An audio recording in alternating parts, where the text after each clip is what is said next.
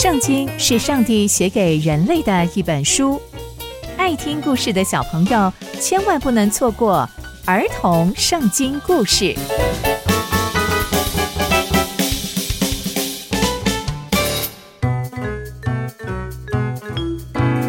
各位亲爱的大朋友、小朋友们，大家好，我是佩珊姐姐。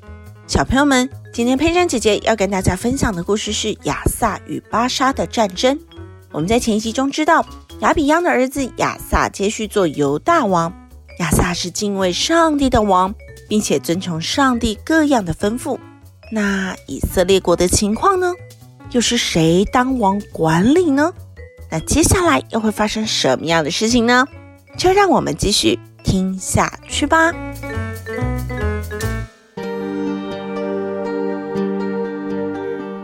亚萨常常跟一个以色列王战争。那这个以色列王是谁呢？他的名字叫做巴沙。那以色列王巴沙啊，常常上来攻击犹大。那他在攻击犹大的时候呢，还会修筑这个拉玛，那不准人呐、啊、进出到犹大王亚萨那里。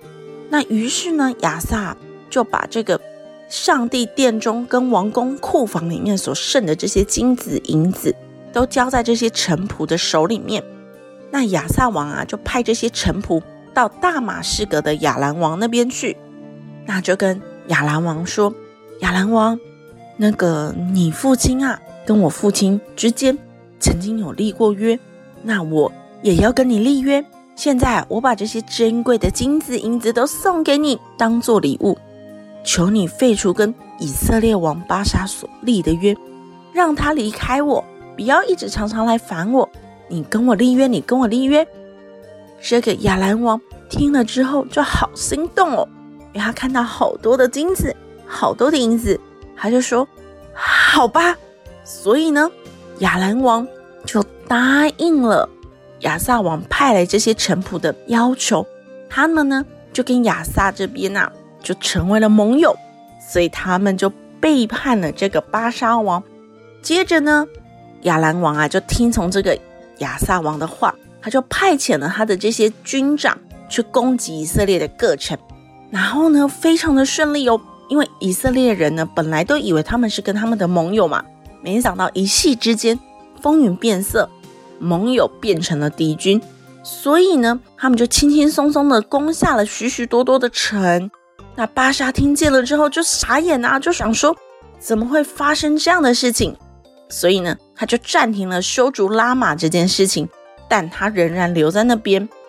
于是呢，亚萨王就通告了犹大的所有人，把他们全部的人都叫过来，跟他们说：“现在你们赶快去把巴沙王修筑拉玛所用的那些石头、木料、那些材料赶快运走。”亚萨王就用那些材料来修筑他自己要修筑的这些公共工程。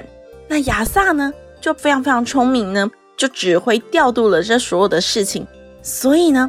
亚萨王啊，不但打赢了这一场战争，还得到了许多的建料，真的非常的有聪明，非常的有智慧。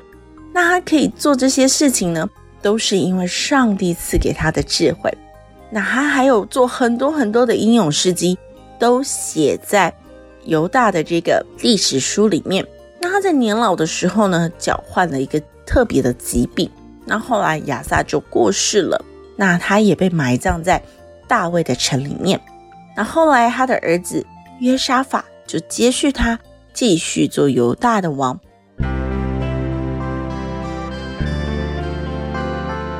那从今天的故事，我们可以知道亚萨跟巴沙时常发生冲突。然而在一次冲突中，亚萨王用了小聪明，使亚兰王成为了自己的助力。原本亚兰王啊是跟巴沙王结盟的，但亚萨王透过这个。金银财宝的方式啊，使亚兰王从自己的阻力变成了自己的助力，并且还有因此得到了许多建筑的材料，真的是一举两得，非常非常的有智慧。这啊，也让佩珊姐姐想起了圣经中箴言有一句话，那句话叫做“敬畏耶和华是智慧的开端，认识至圣者便是聪明”。所以小朋友们。